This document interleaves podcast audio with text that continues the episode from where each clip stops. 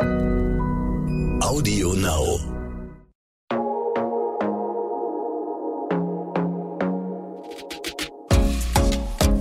Glossip, der Gala Beauty Podcast.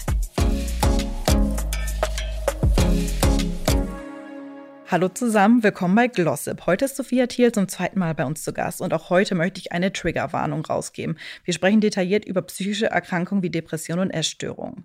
Hallo Sophia. Hello again.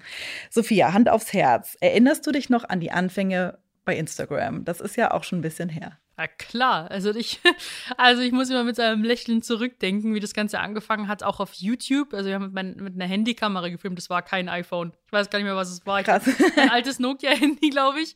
Ähm, und dann haben wir äh, Lichter, die natürlich im Bild zu sehen waren, die Softboxen mit Ducktape an die Decke geklebt und äh, alles verwackelt und ich habe gar nicht gewusst, was ich reden soll und war übel aufgeregt und äh, habe die ganze Zeit nur geatmet, weil ich überhaupt nicht wusste, ah, das ist doch blöd und keine Ahnung und war mega aufgeregt und auch die ersten ähm, Fotos und so, was wir da gemacht haben, irgendwie so Bodybuilding-Posing und so, waren irgendwie richtig coole Zeiten auch. Und äh, krass, wie sehr man sich da auch an das Ganze gewöhnt. Irgendwie so äh, zu sprechen, Fotos und Videos zu machen, ist ja heute irgendwie eine Selbstverständlichkeit, aber damals am Anfang war ich extrem aufgeregt. Wie kam das, äh, dass du dich für Social Media entschieden hast? Weil das war ja irgendwie damals noch was Neues, was ja auch so super kritisch beäugt wurde von ganz vielen Leuten. Das war, äh, das gab es noch nicht so richtig. Niemand konnte einschätzen, in welche Richtung das geht oder auch, dass sich damit dann äh, Geld verdienen lässt. Das, das war ja alles so ganz neu. Ja, ähm, wir haben damals eben auch auf Inf ähm, Influencern sind wir da gefolgt, also mein damaliger Freund und ich und äh, haben eben gemerkt, irgendwie so, wir haben natürlich Fitness-Influencern sind wir gefolgt, vor allem, weil wir gerade im Kraftsport angefangen haben und voll von dieser Bodybuilding-Welt fasziniert waren. Und dann gab es eben da eigentlich nur Männer. Und dann habe ich so gemerkt, okay, wenn ich jetzt irgendwie, ich brauche, hätte irgendwie gern Infos für Frauen. Und ähm, dann haben wir gemerkt, dass da eigentlich für Frauen wenig da ist. Und ähm, dann habe ich gedacht, so kann man es doch einfach mal probieren. Also wir haben das Abi gemacht und dann war eben die Entscheidung danach eben jetzt, äh, wie viele andere ein soziales Jahr machen, irgendwie mal rumreisen oder eben studieren anfangen. Und dann haben wir so okay, gedacht, ähm, okay, nee, dann nutzen wir sozusagen dieses soziale Jahr, äh, um mit Social Media anzufangen. Äh, natürlich zum äh, Verzweifeln unserer Eltern, sage ich jetzt mal, weil wir dachten, oh nein, die machen nur noch Fotos und Videos und lernen nichts mehr und was soll denn das werden und so. Natürlich äh, haben wir auf Risiko gespielt und ähm, ich habe zu der Zeit eben radikal auch ziemlich schnell abgenommen gehabt, also in ein paar Monaten eben von 80 auf 50 Kilo. Das war ähm, ein ziemlich drastisches Vorher-Nachher-Bild, was dann auch ziemlich schnell viral ging und wurde dann auch in, keine Ahnung, koreanischen Zeitungen geteilt. Krass. Und ähm, ich habe den dann durch das, also ich habe natürlich sehr wenig gewogen zu der Zeit und ähm, bin da eben schon habe dann gedacht so, okay, krass. Es war damals für mich so das Schlimmste eigentlich, ähm, wegen meinem Gewicht reduziert zu werden und das Mobbing äh, dahingehend. Und deswegen möchte ich anderen Frauen da unbedingt helfen, die auch unzufrieden mit ihrer Figur sind, weil ich dachte, ich habe den universellen Schlüssel für alle gefunden. So einfach nur Pläne befolgen. Das kann man alles berechnen. Ähm, was sich natürlich dann später für mich als äh, ja eher nicht so vorteilhaft herausgestellt hat, weil es bei mir immer weiter zugespitzt hat.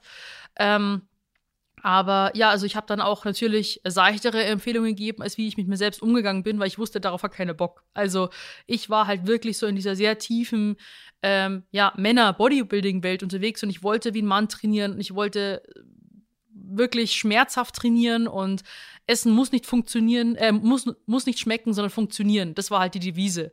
Und da bin ich halt immer aggressiver vorgegangen, sozusagen, wie, wie, schn wie schnell kann ich noch Ergebnisse erzielen und halt sehr krasses Schwarz-Weiß-Denken. Ich glaube, da muss man halt dann auch dafür wahrscheinlich veranlagt sein. Das ist jetzt nicht automatisch ein Rezept für eine Essstörung, sage ich jetzt mal. Das wäre schrecklich, weil ich mag den Sport bis heute. Bloß ich habe es halt ein bisschen übertrieben und habe dann eben auf Social Media gesagt, so wie ich trainiere, ähm, was meine Lieblingsrezepte sind, die ja auch nachgemacht worden sind. Und ähm, genau, so hat das Ganze angefangen. Also glaubst du, das war so die, wie soll ich das sagen, die der Schnellstart für deinen Erfolg, also diese krassen Vorher-Nachher-Bilder, dieses die sehr krass definierte Körper, glaubst du, das war das so? Und äh, mit deiner Nahbarkeit und äh, ja, deinem engen Verhältnis auch so ein bisschen zu deiner Community? Ja, ich denke, also es hat sehr polarisiert und dann, was aber halt noch ausschlaggebend war, weil ähm, damals, ich bin ja auch sehr früh zu ähm, Erdschan ins Gym, weil der Film Pumping Erdschan rausgekommen ist. Und wir fanden eben Pumping Iron schon so toll. Und dachte, wow, Erdschan ist in München und das ist nicht weit weg von Rosenheim, da müssen wir jetzt unbedingt hin. Also haben wir ihn prompt besucht. Der hat auch zu der Zeit gerade mit YouTube angefangen. Ähm, damals gab es eben so eine richtige Fitnessszene sozusagen, ähm, so eine Männerszene und die sind dann alle sozusagen zu diesem Gym hingepilgert. Das okay. war halt so, so ein richtiges altes Hardcore-Gym. Ähm, es hat irgendwie nach nach Wienern gerochen, weil eine Metzgerei direkt daneben war. Da kommt man rein und es ist, hängen alle Bilder voll mit Ronnie Coleman, Dorian Yates und so weiter. Und oben waren so Saunabretter an der Wand und richtig, also richtig geiles Hardcore-Gym eigentlich. Mhm. Das ist ja eine Seltenheit heute, was, dass es sowas gibt. Ähm, existiert ja heute leider gar nicht mehr. Und dann sind wir da eigentlich, wir sind jeden Tag von Rosenheim dahin gefahren, das ist ja eine Stunde Hinweg und Rückweg und haben den eben auch mit Erdschan und eben anderen Influencern äh, Videos gemacht, was natürlich auch so ein Kickstart war, auf jeden Fall. Und du wurdest ja auch von deinen Followern immer so für deine Authentizität gelobt. Äh, du schreibst in dem Buch ja aber auch, dass es nicht immer so war. Mhm. Was würdest du jetzt rückblickend sagen, war gespielt oder auch verborgen? Welche Seite von dir? Ja, ich denke, da rutschen viele Influencer automatisch rein in diese, ich darf nur die guten Zeiten zeigen, wenn es mir gut geht, wenn ich mich toll fühle und super aussehe. Und das ist, glaube ich, das, was man nicht mehr verstecken sollte, sondern dass man das zeigen sollte, wie viel Arbeit eigentlich dahinter steckt. Wie viel Arbeit man, also auf wie viel man verzichten muss, ähm, um eben da äh, sagen wir, in diesem Game bestehen zu bleiben. Also, weil es werden ja eben Influencer schön, also immer meistens runtergeredet, so, also dass es eben keine richtige, keine richtige Arbeit ist, aber es ist wirklich ein Fulltime-Job.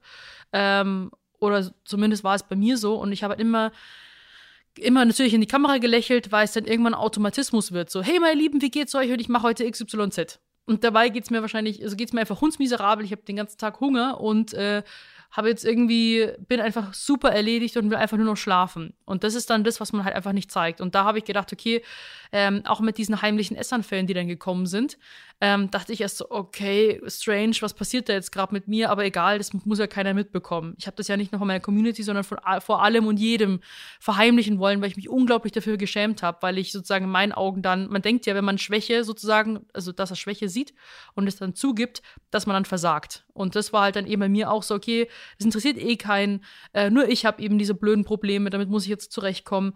Und da wollte ich mich irgendwie am liebsten halt, so wie jetzt, fühle ich mich ultra erleichtert, dass es endlich raus ist, weil ich mich nicht mehr verstecken muss.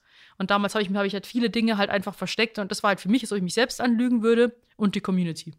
Ja, und auch was du im Buch geschrieben hast, fand ich total einleuchtend, weil ich da noch nie drüber nachgedacht habe, dass ja auch so Fitness-Influencer, das ist halt nicht nur, die, nicht nur das, was man sieht, sondern hinter dem Körper, das ist tatsächlich dann ja auch im Gegensatz zu ja, Mode-Influencern, musst du für diesen Körper ja einfach auch noch stundenlang arbeiten. Du musst äh, Du, du, kannst deine, deine Workout-Videos äh, machen und auch natürlich deine, deine Rezepte posten ähm, und die Leute mit in die Küche nehmen, aber das einfach, das einfach 24 Stunden am Tag Disziplin ist, so auszusehen in den Videos, das fand ich echt äh, ja, erstaunlich und klar, natürlich. Ja, also ich habe das damals immer so gesagt, ich möchte natürlich jetzt hier nichts runterspielen, aber Bodybuilding ist der härteste Sport, den es gibt, weil also es ist nicht nur mit dem Training getan, wo man sich ja schon unglaublich viel äh, willentlich Schmerzen zufügt. Es macht ja auch Spaß irgendwo. Das ist ein ganz komisches, befriedigendes Gefühl. Und ähm, mit Training hatte ich eigentlich nie meine Schwierigkeiten. Ähm, aber äh, die Ernährung ist ein 24-Stunden-Job auch. Und du kannst da nicht einfach Pause machen quasi. Oder jedenfalls war das eben auch dann in meinem Denken so, weil heute bin ich davon überzeugt, dass man mit Flexibilität auch äh, super Ergebnisse erzielen kann, auf jeden Fall. Und das würde ich euch jedem empfehlen.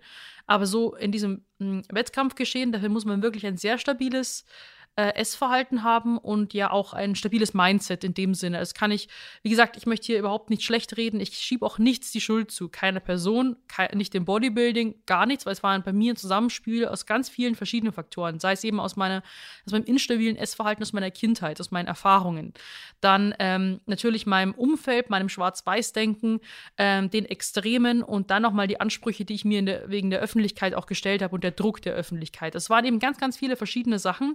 Und es hat eben bei mir sozusagen das, ja, das Ganze zur Explosion gebracht. Und ähm, ja, deswegen sollte man immer nicht, also ich war halt auch sehr leichtsinnig, ich war auch jung, mit 19 ich das, da bin ich da so ein bisschen rein, reingestürzt und da ist man manchmal ein bisschen unvernünftig. So, ja, nee, das, äh, so, wie Wettkampfform kann man nicht rund ums Jahr halten. Ich beweise das Gegenteil quasi. Und dann, äh, ja. Und es kommt ja auch schleichend. Das ist ja nicht so, es ist ja einfach ein Prozess, in den du einfach immer tiefer reingestiegen bist, der dir ja auch Spaß gemacht hat. Deswegen wäre es von einem Tag auf den anderen irgendwie gewesen, wäre es dir ja aufgefallen. Aber so klar, es ist irgendwie ein total schleichender Prozess, der sich dann so verselbstständigt hat. Auf jeden Fall. Also mir wurde auch schon 2015 gesagt, wo wir mein Online-Fitnessprogramm gedreht haben. Das war enorm zeitintensiv. Und da wurde mir schon ähm, damals von meinem Management gesagt, so, hey Sophia, schalt mal einen Gang zurück, weil sonst bekommst du irgendwann einen Burnout. Und ich so, was? Ich? Eine Burnout? Ha, lustig. Und ähm, ja, siehe, äh, ja, vier Jahre später. Also Genau. ich ähm, weiß nicht, ob ich es als Burnout bezeichnen soll, weil es war eher so eine, äh, so ich mich irgendwie so ein Gefühl, dass, ich, dass es so eine Leere war. Also ich, ich bezeichne sie als Rock Bottom und ähm, ich habe gehört, dass viele, die in, an einem Burnout leiden, ja danach eigentlich ja kaum arbeitsfähig noch sind. Und ich habe eigentlich gedacht, so, also ich will ja eigentlich und ich weiß, dass ich es irgendwann schaffen werde, aber ich weiß nicht wie. Und äh, ja, natürlich wahrscheinlich auch eine ähm, äh, Depression. Also kann man schon dazu sagen. Also es, man geht meistens auch mit Suchterkrankungen einher, dass man depressive Episoden erlebt. Ähm, was ja sozusagen heute alles wieder besser aussieht, aber genau.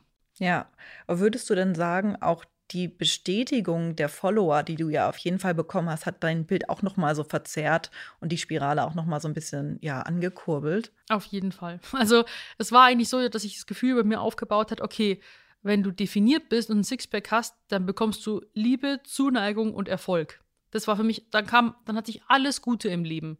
So ähm, eine tolle Beziehung irgendwie äh, mit meinem damaligen Freund, ähm, Anerkennung von meinem Trainer oder Bestätigung und äh, auch Anerkennung, Bestätigung durch die, durch die Community und brutale Aufträge. Und wenn sozusagen das Gegenteil war, würde ich alles verlieren. Dann hatte ich nur noch Streit, dann war ich unzufrieden und unglücklich mit mir selbst und meine Zahlen wurden schlechter. Also es war sozusagen für mich ja da auch, also entweder schaffe ich es oder ich schaffe es nicht mehr. Und dann habe ich immer auch mich entfernt mit dem Gedanken, so, okay, so wie du jetzt aussiehst oder wie du jetzt äh, damit zu kämpfen hast, wirst du nicht gebraucht. Du, du kannst deinen Job so nicht machen und deswegen musst du jetzt schauen, ob du dafür eine Lösung findest, ansonsten musst du dich umorientieren. Und hätte ich dafür keine Lösung gefunden, hätte ich dann auch mit Social Media aufgehört wahrscheinlich, weil das noch weiterhin in der Öffentlichkeit auszutragen wäre zu schwierig gewesen. Und man, man orientiert sich dann irgendwann, also ich habe mich damals dann, glaube ich, wie einige andere auch, orientiert man sich dann an Zahlen so. Ah ja, okay, Sixpack und Arschbilder kommen gut an. Und dann besteht der ganze Instagram-Feed nur noch aus Sixpack und Arsch und viel Haut. Und ich so, Mhm. bin ich das? Ich will das doch gar nicht sein. So, und jetzt ähm, wollte ich mich davon eben auch so ein bisschen entfernen und habe jetzt auch neue Ansätze, äh, wo ich sage, so, ich möchte das posten, was ich für richtig erachte und nicht, weil ich jetzt äh, nach Likes jage. Wie würdest du denn sagen, bist du damals mit Hate umgegangen? Kann man damit, ja, kann man das lernen, damit umzugehen? Weil das rollt ja einfach dann so auf einen zu, ungefiltert. Ja, also früher war das für mich ganz schwierig. Ich habe es sehr persönlich genommen. Und vor allem ähm, waren eben Kommentare zu meinem Gewicht halt eben ganz, ganz schlimm, weil ich ja einfach nicht wusste, was mit mir passiert und eben keine Ahnung hatte und habe das mir sehr, sehr zu Herzen genommen eben. Und heute gehe ich komischerweise anders damit um. Es hat wahrscheinlich auch mit einem inneren Prozess zu tun, dass man, dass sich der Fokus so ein bisschen verlagert. Ähm, das habe ich jetzt auch, kann ich nicht sagen, wie das zustande gekommen ist. Darüber bin ich unglaublich froh, aber es ist eher so, dass ich ähm, natürlich sowas nicht gerne sehe, aber nicht mehr primär wegen mir, weil es mich verletzt, sondern weil ich einfach Angst habe, was es mit anderen anstellt. Also Mhm. ich habe jetzt auch, ich habe auch teilweise ähm, sehr intensiven Kontakt in meinen Instagram-DMs mit ähm, Followerinnen, die äh, mit schwersten Essstörungen zu kämpfen haben. Und Hate-Kommentare, es fängt ja auch schon Hate im Umfeld an, aber Mobbing generell kann sowas halt, generell psychische Erkrankungen so fördern und so verschlimmern, dass ich da richtige Aggressionen kriege. Mhm. Und dass ich eben denke, dass ich mich jetzt eher wie eine, wie eine Schutzwand eher vor die hinstelle, dass, ähm, dass man das sowas einfach nicht geschieht, aber nicht mehr, weil, weil es weil es sozusagen mich trifft. Also, also bei mir hat sich da irgendwie so, keine Ahnung, eine dickere Haut endlich zu, zugelegt, dass das, ähm, ja, dass es nicht mehr mich so angreift, aber ja, es hat sich sowieso verändert. Also ich habe heute weniger Hate-Kommentare als früher. Das wundert Okay. mich. Mhm. Ja, interessant. Wie war denn das damals? Ähm, hattest du neben Social Media dann noch viele echte Freunde oder hat sich das auch alles sehr auf Social Media konzentriert, weil es einfach so dein Lebensmittelpunkt auch war? Ja, es hat sich eigentlich alles ziemlich entfernt. Also irgendwann, ähm, ich hatte halt meine Bezugspersonen. Das war mein Freund und mein Trainer. Und sonst haben sich alle meine Freundinnen von damals, ähm, in der Schule hatte man Klicken und man hat immer irgendwas gemeinsam unternommen. Die haben sich eigentlich quasi aufgelöst. Also das war eigentlich, habe ich dann erst so gemerkt, so, okay, irgendwie hast du ja so gar keine richtigen Freunde mehr und ich habe mich richtig emotional sozusagen von, ähm, ja, von unserem Dreier gespannt, habe hab ich mich da ein bisschen abhängig gemacht. Und ähm, in der Auszeit habe ich es dann richtig gemerkt, so, wo ich dann komplett alleine war. Ich habe mich ja dann 2017 getrennt gehabt. Mein äh, Trainer ist zurück in die Türkei. So, wer ist denn jetzt überhaupt noch da? Und es war einfach so, dass man für nichts mehr Zeit hat. Mit der Familie hatte man auch nur noch sporadisch über WhatsApp Kontakt. Und das hat mich natürlich auch sehr gekränkt, weil ich dachte so, was sind eigentlich meine wahren Werte im Leben? So, was bringt mich weiter? Bringt mich jetzt dieses, dieses Verkrampfen ähm, auf Plänen irgendwie voran oder macht mich mein, mein Sixpack glücklich oder macht mich ein tolles Umfeld glücklich? Und da muss man wirklich sich so besinnen, was einem wirklich wichtig ist. Natürlich kann man da, das eine schließt das andere nicht aus, aber ich habe gemerkt, so wow, du hast eigentlich so alle sozialen Kontakte irgendwie so mehr oder weniger verloren. Und ähm, das hat sich dann auch ähm, Ende 2019 dann wieder automatisch irgendwie eingerenkt, weil ich ja auch mich erst versteckt habe und mit niemandem Kontakt haben wollte. Und dann gegen Ende 19 wollte ich dann unbedingt, als ob sie irgendwas in mir wieder geöffnet hätte, wollte ich wieder Kontakt mit anderen aufnehmen und habe dann eben zu alten Schulfreundinnen Kontakt wieder aufgebaut. Und ähm, das hat mir sehr, sehr gut getan. Also es war, war auch ein Schritt des Heilungsprozesses. Okay, das sind doch schöne äh, Nachrichten, mit denen wir jetzt aus der aktuellen Folge aussteigen. Sophia, vielen, vielen Dank. In der nächsten Folge sprechen wir dann über deine Essstörung. Mhm. Bis zum nächsten Mal. Tschüss. Ciao. Glossip, der Gala Beauty Podcast.